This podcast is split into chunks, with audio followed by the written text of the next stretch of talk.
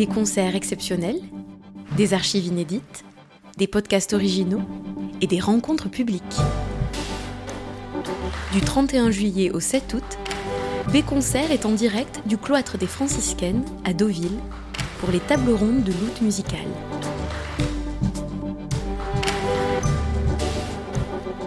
Bienvenue aux auditeurs de B-Concert, bienvenue aux visiteurs des franciscaines, bienvenue en direct du 21e août musical de Deauville où nous nous apprêtons à vivre la deuxième table ronde du festival. Je vous rappelle le concept de ces rendez-vous qui ont été inaugurés tout récemment pendant une heure dans ce très beau cloître des franciscaines. Des artistes du festival rencontrent des acteurs de la vie dauvillaise et se produisent dans des moments musicaux bien évidemment. Alors aujourd'hui, la musique croisera la gastronomie.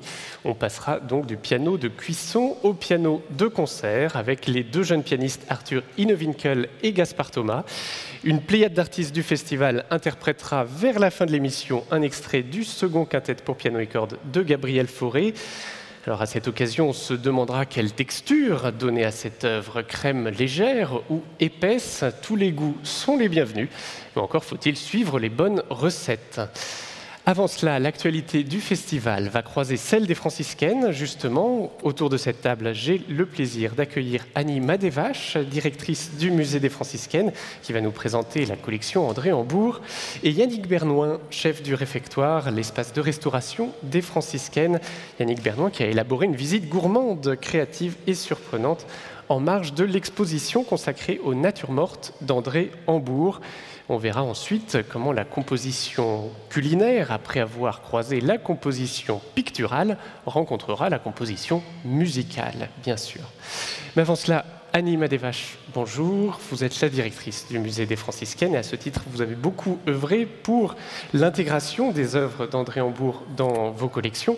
André Hambourg qui est particulièrement important pour les franciscaines, c'est même une peinture d'André Hambourg qui a inspiré l'architecte du lieu avec ce nuage de tubes en plastique qui se situe au-dessus de vos têtes, là, dans le cloître, si j'ai bien suivi les explications de la guide tout à l'heure.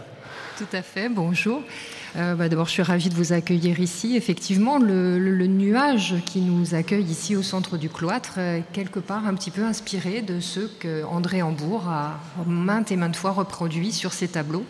André Hambourg qui a aimé la Normandie, qui a aimé la plage de Deauville, la plage de Trouville, la plage d'Honfleur avant, et, euh, que l'on retrouve effectivement dans, dans, dans nos salles. André Hambourg, que certains parmi vous ont peut-être croisé d'ailleurs sur les planches de Deauville où il peignait euh, régulièrement. Euh, alors un mot sur euh, l'exposition temporaire des natures mortes ou plutôt des vies silencieuses d'ailleurs si on veut être fidèle au terme qu'employait le peintre. Exactement, c'est une terminologie qu'il avait trouvée. Il n'aimait pas ce terme de nature morte, un peu trop éloigné de son univers, je pense.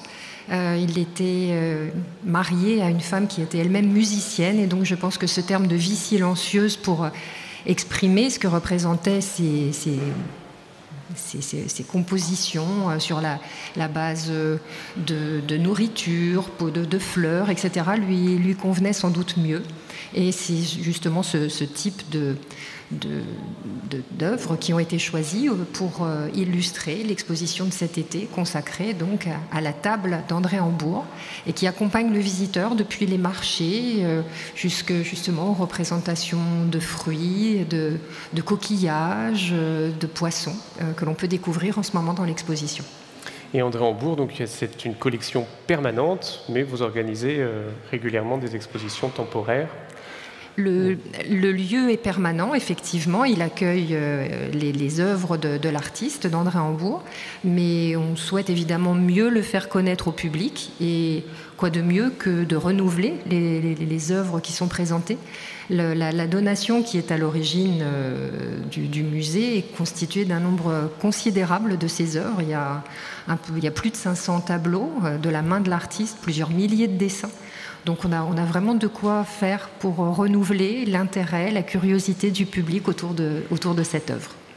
Alors un petit mot peut-être sur les autres expositions, puisque les franciscaines, ça ne se résume pas à André Hambourg. Loin de là. Loin de là, on a en ce moment le, grand plaisir d'accueillir une exposition consacrée à Van Dongen. Van Dongen, enfin, donc Deauville me va comme un gant.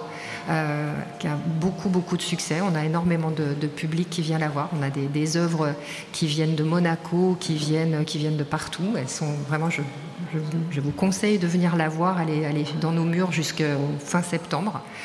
Donc, les, plaisanciers, les, touristes ont le temps encore de, venir la découvrir. Et puis dans les univers, on a effectivement des, choses qui viennent d'être euh, réinstallées. Et puis euh, la Galerie des Maîtres qui accueille en ce moment une collection de photographies avec un partenariat avec euh, la Maison européenne de la photographie à Paris, qu'on est très fiers d'accueillir en ce moment. Merci.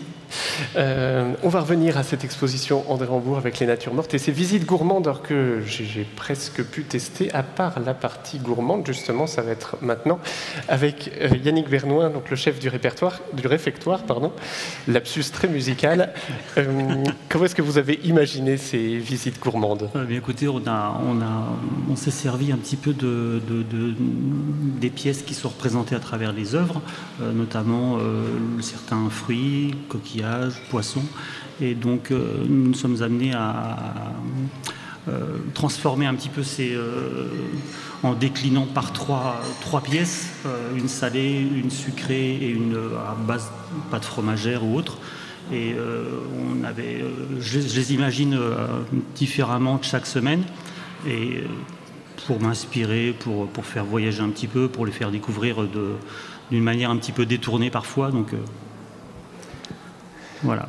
Et vous l'imaginez toujours, euh, toujours au dernier moment, un peu? Euh, Oui, justement. Là, il y a, sans rien vous cacher, à 15h30, euh, je ne savais pas trop encore sur quoi j'allais me pencher, donc c'était un petit peu speed. Mais bon, il y a toujours une base, on va dire, par rapport, à, par rapport aux trois petites pièces, mais seulement elle s'améliore en fonction de, de, ce qui me passe par la tête, de ce, que, de ce que je me rappelle par rapport à une œuvre ou autre. Et, et j'essaye un petit peu de la faire pétiller, de la rendre fraîche surtout agréable. Quoi. Après, euh, ça fonctionne généralement bien. Donc là, par exemple, qu'est-ce que vous avez imaginé Là, de toute façon, on va le décrire euh, en trois pièces. La première, euh, de toute façon, on n'est pas là pour faire deviner, mais c'est plutôt vous maintenant qu'après qu'elle est goûter. la première, vous avez un poisson à l'intérieur. C'est, il y avait, je pense, un hareng qui était sur une des œuvres. Oui. Donc c'était resté dans un poisson Beaucoup bleu. De poissons. Alors on m'a dit euh, du macro, ou moi j'ai voulu rendre le truc encore un petit peu plus noble, j'ai mis un petit filet de bar. Et vous avez une, euh, espèce de taboulet de lentilles avec de la chair de crabe à l'intérieur, par-dessus un gazpacho de basilic et euh, des petites pousses de, des germes de poireaux. La deuxième C'est gentil parce que vous ne me faites pas deviner ce qui aurait été une épreuve pour bah, moi face à, face à tout le monde. On fera l'exercice pour, pour, le dessert à ce moment-là. Ah, bah, voilà, j'aurais mieux fait Vous êtes piégé là, je vous ai bien vu. Hein. Donc, euh, et en effet, la deuxième, c'est une pièce fromagère, parce qu'il y, avait des fromages aussi, euh, c'est un camembert ou autre, de mémoire Oui. oui. Donc, euh, le camembert étant trop fort pour cette recette-là, j'ai décidé de la détourner avec un, avec un lait d'avoine au, au Pont-l'Évêque, avec un enrobé de sésame noir et de graines de moutarde je me sens très privilégié, mais bon, alors les visites gourmandes sont tous les jeudis après-midi, hein, quand même. Je ne suis pas le, dernier à en profiter. C'est ça, à partir de 15h45, sur réservation. Alors je vais déguster. C'est pas très radiogénique, hein, pardon pour nos auditeurs. ah, mais effectivement, il y a C'est frais, on voit que ça correspond à la météo du moment. Oui. Et puis un travail des textures. On fera le rapprochement avec, avec les musiciens un peu plus tard. Alors la deuxième, il faut que je, il faut que je devine, je vais quand même pas tout, tout manger maintenant parce que nous n'avons qu'une heure d'émission devant nous. Il faut que je devine là, c'est ça? Oui, voilà, ça c'est la, pièce sucrée. D'accord, il y a des petites miettes de crumble sur le dessus, des ça, graines. Ça ressemble à ça, on n'en est pas loin. Vous avez des graines de courge. Vous avez un agrume, vous avez une racine ah aussi. Ah mais alors c'est quel agrume? Voilà. Je pense sur, sur, la, sur la couleur euh, déjà. Il y a de l'abricot. Voilà. Hmm. C'est très coloré, en plus on voit vraiment le travail visuel. Oui, par rapport après, après c'est le plus difficile étant d'associer sans pouvoir dénaturer chaque produit et plutôt de, le mettre en valeur plutôt que de l'assommer avec des saveurs qui soient trop lourdes. Et, donc dans l'ensemble, avec la texture un petit peu croquante, on a le, on a réveil du fruit. Vous allez trouver aussi une, épice en racine. Et un peu de cannelle Non. Ah non. Oh bah voilà. Ah, vous êtes La boulette. Dites-moi. Gingembre. Gingembre, ah oui. Gingembre, citron vert et puis. Euh, en plus, on m'a soufflé. Il y a quelqu'un qui, a fait la visite juste avant, peut-être, et qui, m'a soufflé. Bon, je vais en laisser un peu euh, au, personnel en régie, qui était, qui était jaloux d'avance, pardon, par le fait qu'on allait faire cette expérience. Et la troisième chose, ah si, pardon, on va quand même le, fromage. Oui, voilà. Celui, dont je vous ai parlé tout à l'heure, euh, c'est un, une un, lait d'avoine et pont-l'évêque qui est collé un petit peu à la gare à gare et ensuite euh, enroulé dans des graines de sésame et une graine de moutarde. Et c'est là qu'on comprend mieux le nom de vie silencieuse. Délicieux, non vraiment. Bravo. Merci. Et au-delà de ces visites gourmandes, quel est le concept du, réfectoire? Alors le réfectoire, c'était de, commencer par, euh,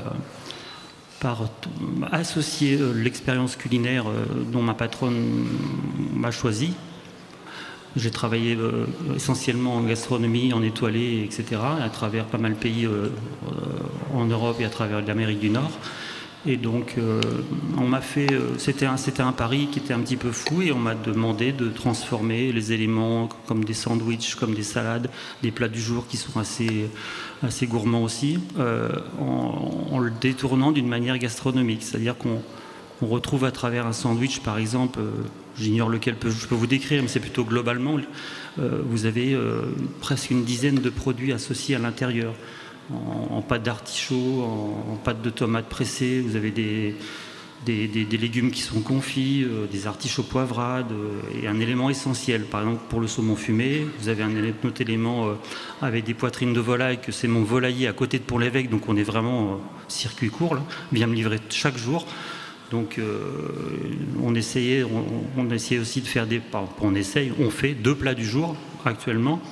Euh, un, plat du jour avec un prix d'appel, qui en ce moment c'est un poulet, un suprême de poulet Vallée d'Auge, mais vraiment avec une crème fraîche, le cidre, le jus de pomme, les pommes confites, tous les éléments qu'on peut retrouver à travers la, belle Normandie.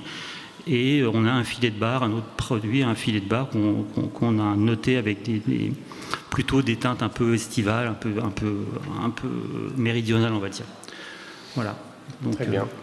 Et bien après cette mise en bouche, on va passer à une mise en oreille avec euh, Gaspard Thomas qui va nous interpréter la première des études opus 104 bis de Félix Mendelssohn, une pièce qui est assez particulière là aussi dans l'alliage, dans le, côté surprenant des, textures et des saveurs, puisque le pianiste, il a beau avoir que deux mains, il joue trois voix en même temps, le thème, l'accompagnement et la basse.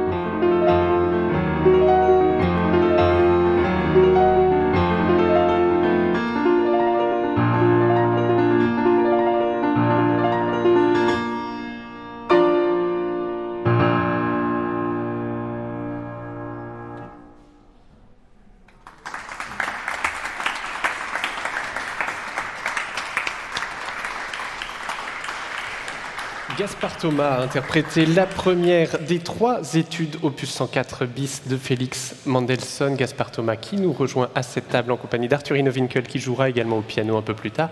Alors avant de parler aux musiciens, déjà euh, cette manière de se démultiplier comme ça sur le piano euh, en faisant entendre trois voix à seulement euh, deux mains, cette manière donc d'avoir trois mains virtuelles, est-ce que ça parle aussi au chef qui est à côté de nous en cuisine? Il faut savoir se démultiplier aussi, j'imagine. Déjà pour des raisons euh, actuellement euh, de personnel, oui, mais autrement, euh, il, est, aussi important de se faire entourer par des personnes qui soient bienveillantes également et qui, veulent rentrer dans la game, qui veulent associer, qui veulent m'en parler, qui veulent me dire on pourrait peut-être rajouter, on pourrait peut-être mettre ça plus en avant, qu'en pensez-vous chef, etc. Et il est vrai que sans ça, très difficile d'avancer.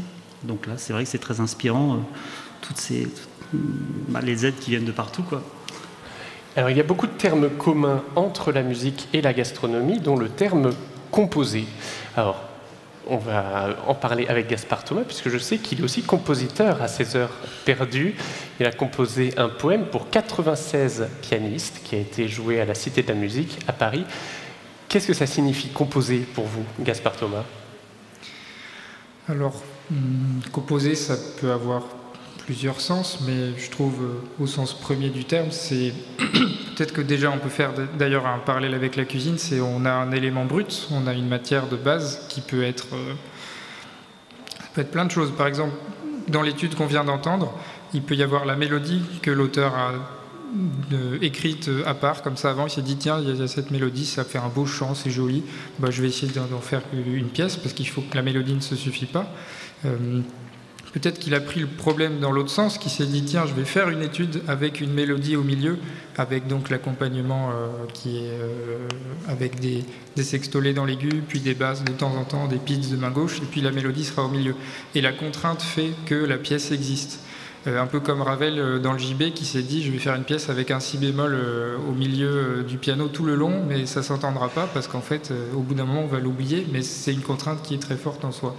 Donc voilà, composer pour moi c'est euh, euh, modeler un matériau euh, qui peut être très simple et trouver des idées avec, le développer, le multiplier, le colorer différemment, lui associer d'autres choses. Quand on a du coup évidemment, parce que dans la vie on n'a pas qu'un matériau, on en a toujours plusieurs, donc ça peut être trouver des associations avec plusieurs matériaux, on peut appeler ça le contrepoint du coup. Hein, et voilà, c'est ça pour moi. Et vous, Yannick Bernouin, composer Composer, euh, généralement, comme disait le Gaspard, Gaspard pardon, euh, on a toujours un élément de base qui est essentiellement le, on va pas, pas forcément penser au, cœur du produit. C'est-à-dire que par exemple sur une carte, quand vous voyez, euh, je sais pas, une, queue de langoustine avec ci, avec ça, etc., associé, moi, je travaille différemment. Je sais que la langoustine, je vais la voir, mais je vais m'amuser beaucoup plus avec une langoustine, avec une petite asperge, avec une olive, et je vais, je vais tranquillement associer dans ma tête ce genre de, choses pour qu'au final, la dernière chose que je vais mettre dans l'assiette, il sera l'élément principal. C'est-à-dire que ça va une espèce de petite farandole autour de tous les, les ingrédients qui vont autour l'association va se faire au final euh, avec, euh, avec le trait d'un assaisonnement, avec une vinaigrette, avec une couleur ou une sauce ou autre. Je travaille généralement comme ça. Euh, j'ai le produit principal, mais je viens jouer davantage avec les légumes, parce que les légumes, j'adore ça. et, c'est essentiellement la base de ma cuisine. Voilà, je tourne autour et après, je, viens apporter la touche finale, qui est l'élément de base. Et non l'inverse que font pas mal, souvent des chefs, c'est leur façon à faire. Moi, c'est la mienne, c'est différent. L'idée est de préparer le mieux possible euh, une espèce de, tapis rouge un peu pour, pour l'élément principal, qu'on soit prêt à l'accueillir gustativement. Voilà, c'est ça. Il faut ça, faut ça y ensemble. Et quand vous préparez ces visites gourmandes en franciscaine au dernier moment, ça se rapproche plus de l'improvisation quelque part Oui, généralement, mais bon, après, il faut quand même se préparer parce que les, volumes demandés ne sont pas. Il faut, quand même mettre en place. Mais, je vous parle là de, de la partie créativité parce qu'on on sort pas ça de, malgré mon expérience, enfin mes années d'expérience, on sort par ça du tiroir, donc il faut quand même déjà goûter, tester calculer l'écho, c'est indéniable, mais et après de voir quel est le meilleur chemin qu'on peut emprunter pour, pour que tout, tous les paramètres soient réunis pour le client, pour le personnel, pour la facilité de l'envoi, etc. Tout ça, ça se calcule. Alors vous, Arthur Inovinkel, je crois que vous ne composez pas, mais vous improvisez, vous avez un attrait pour le jazz, même si vous préférez ça, garder ça pour votre chambre et pas pour les salles de concert. Exactement, ouais, je, c'est, un, petit jardin secret, quelque chose que je, me, je, ne montre à personne, parce que, pour des raisons qui, qui sont euh, essentiellement, euh, la, enfin, je sais pas, pour, euh, par peur peut-être, je sais pas. Quelle est la différence entre la composition et l'improvisation pour ça? Le hmm. geste est différent? Le geste est différent. Je pense que dans l'improvisation, il y a une, une, spontanéité qui est, qui, est, qui est aidée par ses propres moyens euh, techniques.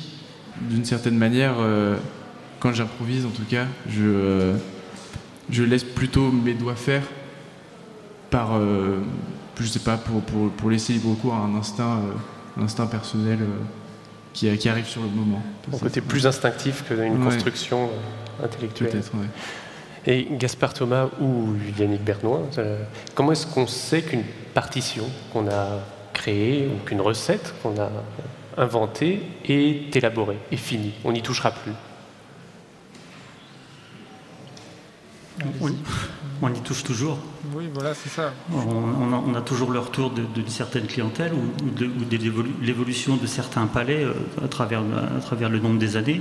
Et, on y retouche toujours. Je après, je sais que pour votre partie, c'est jamais très facile de toujours retoucher pour. Euh, bah, je connais peu, mais j'imagine c'est plus compliqué. Nous, euh, on essaye de. Quand un produit de, de base arrive et qui et qu'il forcément il sera beau parce qu'il sera chez, au réfectoire, mais je veux dire par là, il, faut soit le sublimer, ou soit pas trop en faire, ou soit trouver un équilibre parfait pour pas le noyer pour le, pour le sublimer plutôt que le noyer. Donc il faut, y aller euh, parcimonie.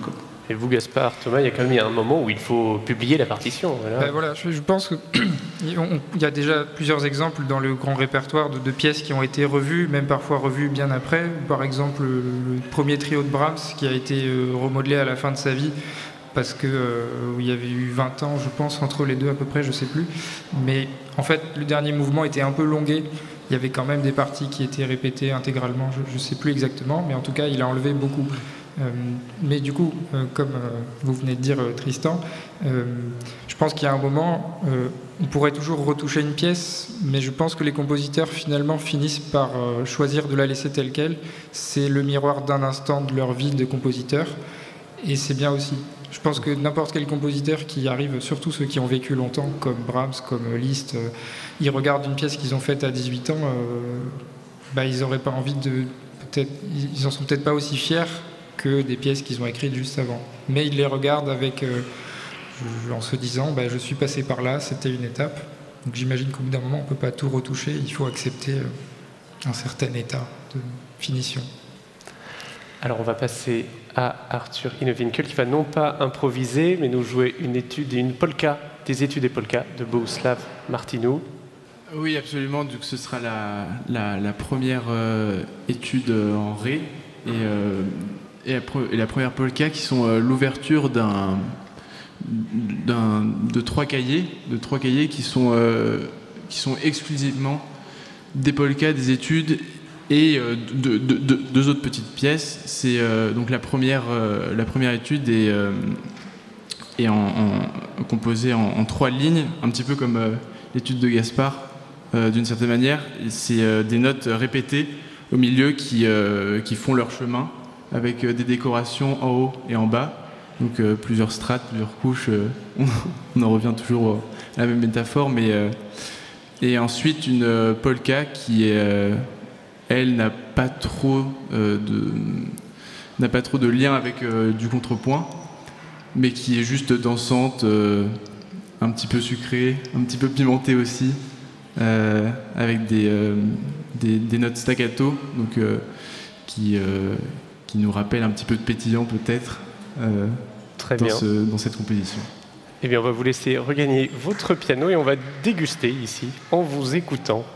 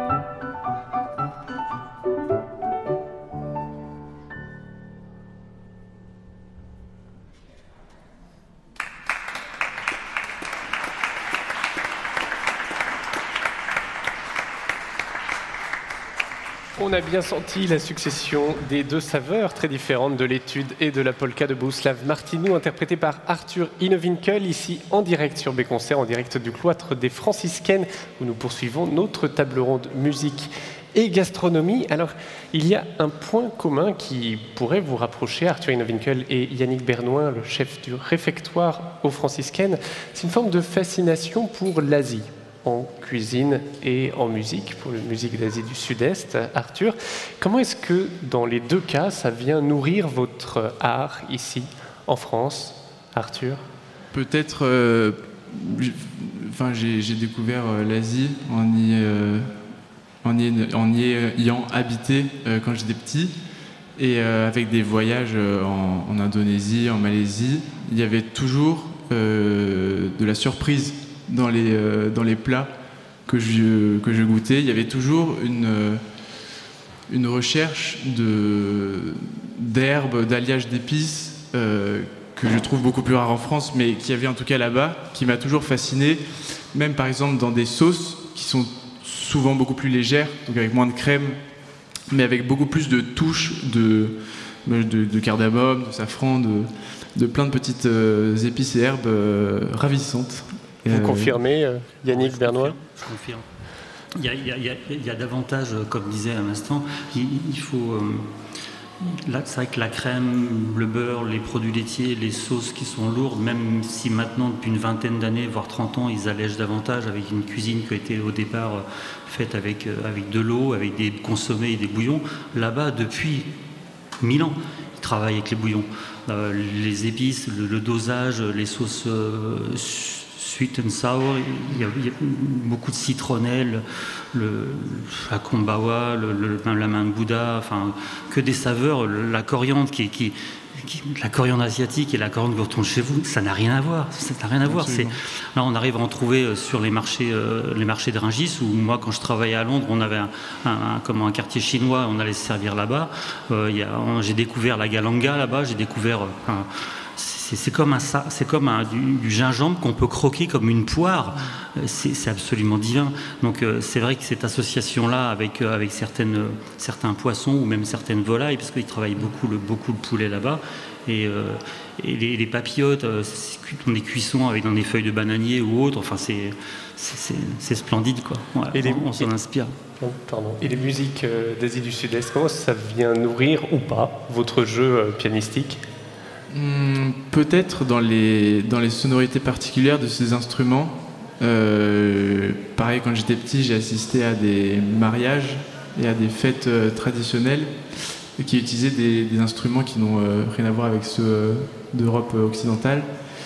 Et ces sons qui sont parfois vraiment déroutants parce qu'il y, y, y a, des cortèges avec des, dizaines d'instruments qui viennent faire un boucan un boucan pas possible, mais qui en même temps sont euh, ordonnés rythmiquement, de manière à ce qu'on arrive parfois à une transe qui, euh, qui, quand on est petit, est très très impressionnante. Et on, sait, que ça fascinait aussi euh, un certain Claude Debussy. Ça vous aide à jouer sa musique ou... Peut-être, peut-être que j'ai une, une, petite clé qui, en plus, qui vient de mon enfance pour interpréter ces, ces préludes, par exemple, ouais, avec des, des sonorités asiatiques, justement. Absolument. Alors Arthur et Gaspard, vous êtes toutes les, tous les deux pardon, issus du Conservatoire de Paris. Vous n'avez pas forcément eu les mêmes professeurs, je crois, mais est-ce qu'on peut parler d'école française du piano? Comme on pourrait parler de tradition gastronomique française hum, Je trouve que ça devient de plus en plus compliqué de vraiment euh, segmenter les choses Surtout, il paraît que quand, on écoute certains musicologues aujourd'hui, on en parlait avec Alain Lampêche l'autre jour, et beaucoup disent que ça, même ça, c'est une idée reçue, que les écoles avant n'ont pas forcément existé euh, comme on en parle, comme quelque chose de sectaire, comme quelque chose de vraiment où il y avait un savoir spécifique qui était que chez un prof. Il y avait peut-être des composantes. Euh, Enfin, il y avait vraiment, il y avait forcément, chaque prof est différent, je veux dire. Mais bref, euh, je pense qu'aujourd'hui, euh, le fait qu'en plus les profs, euh, les gens sont formés dans différents conservatoires, on voyage de plus en plus. on parle souvent de l'école russe en opposition avec beaucoup d'autres écoles, mais même la plupart des Russes aujourd'hui finissent par enseigner en Europe. en Europe, en Allemagne, en Autriche, même en France. même Claire Désert, qui était ma professeure, a fait un an en Russie. Donc, je trouve que les écoles s'alimentent mutuellement de, leurs influences, de leurs inspirations. Euh, il y a forcément des différences, mais je crois qu'on peut toujours trouver beaucoup de points communs. Je ne sais pas ce que tu en penses. Oui, absolument. Euh, même avec ma, la professeure que j'avais, euh, Hortense Cartier-Bresson, qui a étudié à, Bloomington, aux États-Unis. Bloomington, qui était un, un foyer d'école hongroise, par exemple. Et euh, c'est vrai qu'en discutant avec elle de, l'influence euh, des écoles euh, qui sont connues traditionnellement, telles que l'école française ou russe, aujourd'hui, il y a quand même un, mélange au CNSM de, Paris qui fait qu'on peut plus vraiment se dire issu d'une tradition française parce que l'apport qu'on a de différents professeurs qu'on rencontre en musique de chambre en, en instrument seul vient de partout en fait, vient du monde entier. Et et on, va vous laisser joindre le geste à la parole avec deux pianistes français qui vont donc jouer une danse hongroise d'un compositeur allemand, Johannes Brahms, Arthur Innewinkel et Gaspard Thomas, dans cette première danse hongroise de Johannes Brahms.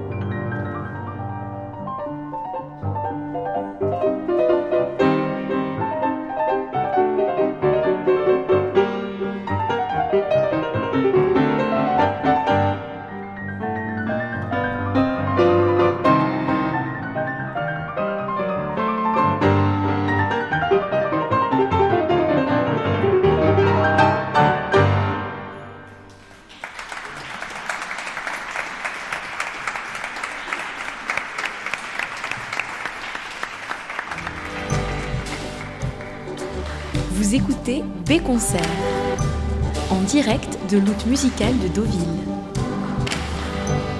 Gaspard Thomas et Arthurino Winkel jouaient à quatre mains sur le même piano une danse hongroise de Johannes Brahms. Nous sommes en direct sur des concerts, en direct du cloître des franciscaines où nous poursuivons notre table ronde croisant la musique et la gastronomie avec le chef Yannick Bernouin. Yannick, on l'a vu et entendu, le quatre mains nécessite une sacrée coordination entre les deux artistes hein, dans la mise en place des gestes, dans la gestion du temps. On imagine que c'est un peu pareil en cuisine au sein d'une brigade. Oui, il faut surtout être bien timé et surtout euh, bien communiquer. C'est le, plus important. Quand on a une commande, là, je ne vous parle pas forcément euh, d'un plat ou autre, mais il faut, il faut que tous les éléments soient, se concordent entre eux. Il faut que les parties chaudes, les parties froides, les parties cuisson se communiquent en même temps pour arriver à un travail abouti en quelques, en quelques minutes et au, bon moment. Quoi. Voilà, que tout, tout est faut que la personne, par exemple, quand on lance une cuisson, euh, communique avec la personne qui va s'occuper des garnitures en lui demandant le nombre de minutes. Voilà.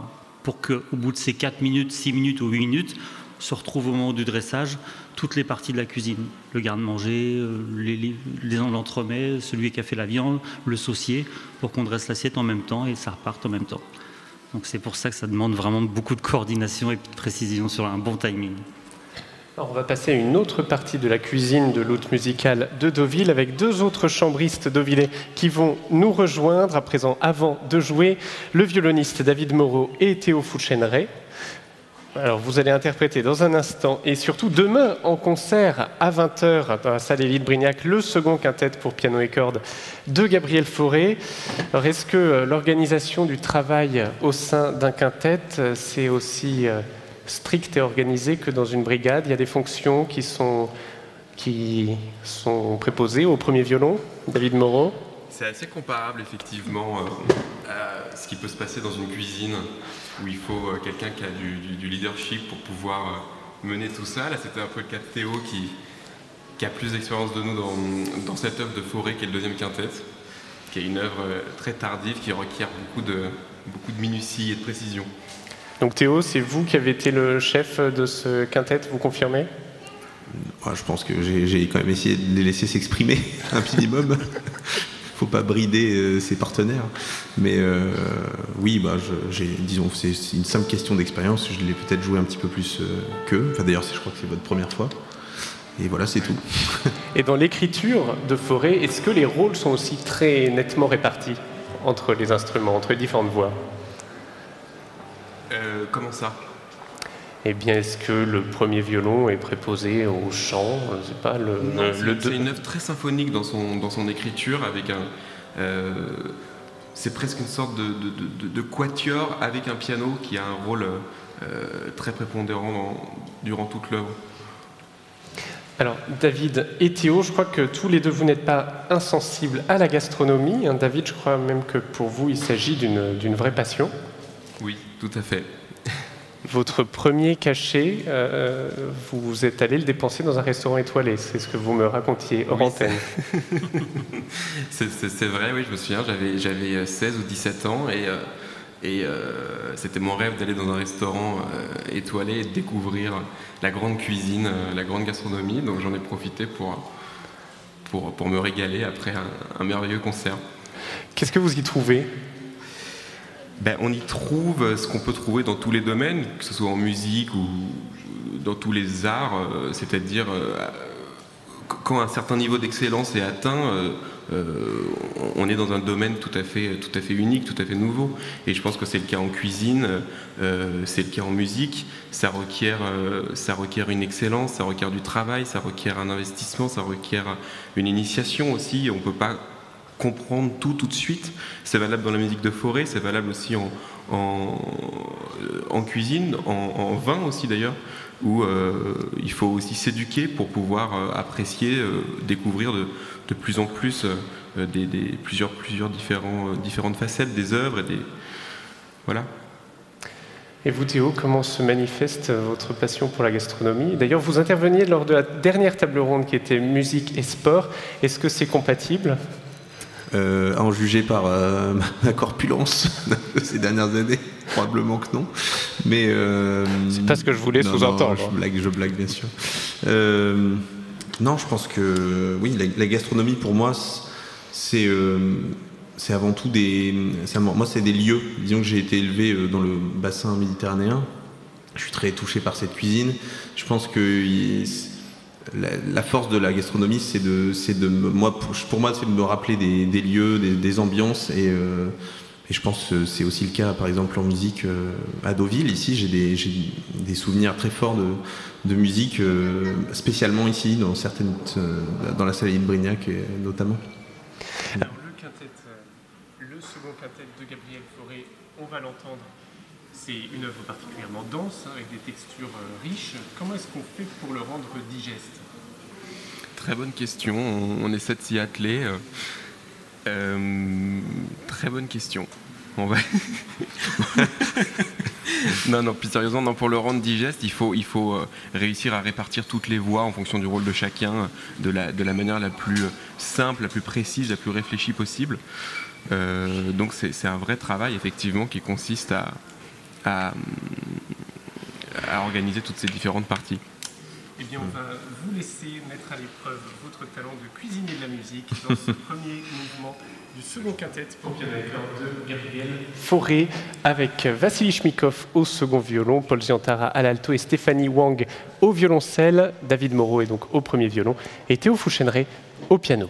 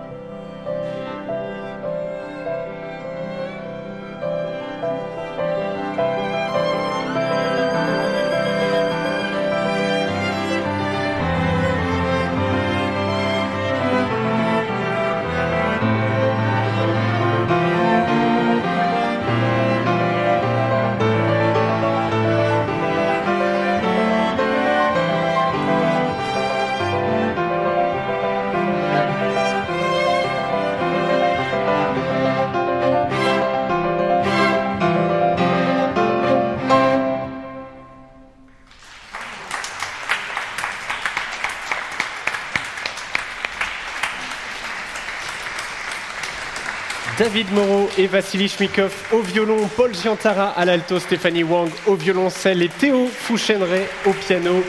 Interpréter le premier mouvement du second quintet pour piano et cordes de Gabriel Fauré. Ces cinq artistes interpréteront cette œuvre en concert dans son intégralité demain, vendredi 5 août à 20h, salle Élite Brignac, pour le prochain concert de l'out musical de Deauville.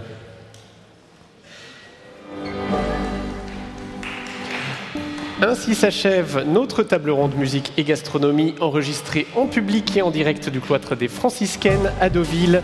Merci à toute l'équipe des franciscaines pour leur accueil, merci aux visiteurs de tous âges pour leur écoute attentive et merci à toute l'équipe technique de Béconcert qui s'est démenée en coulisses pour ce direct. Merci à Baptiste Chouquet, Clément Tranchant et Camille Marotte.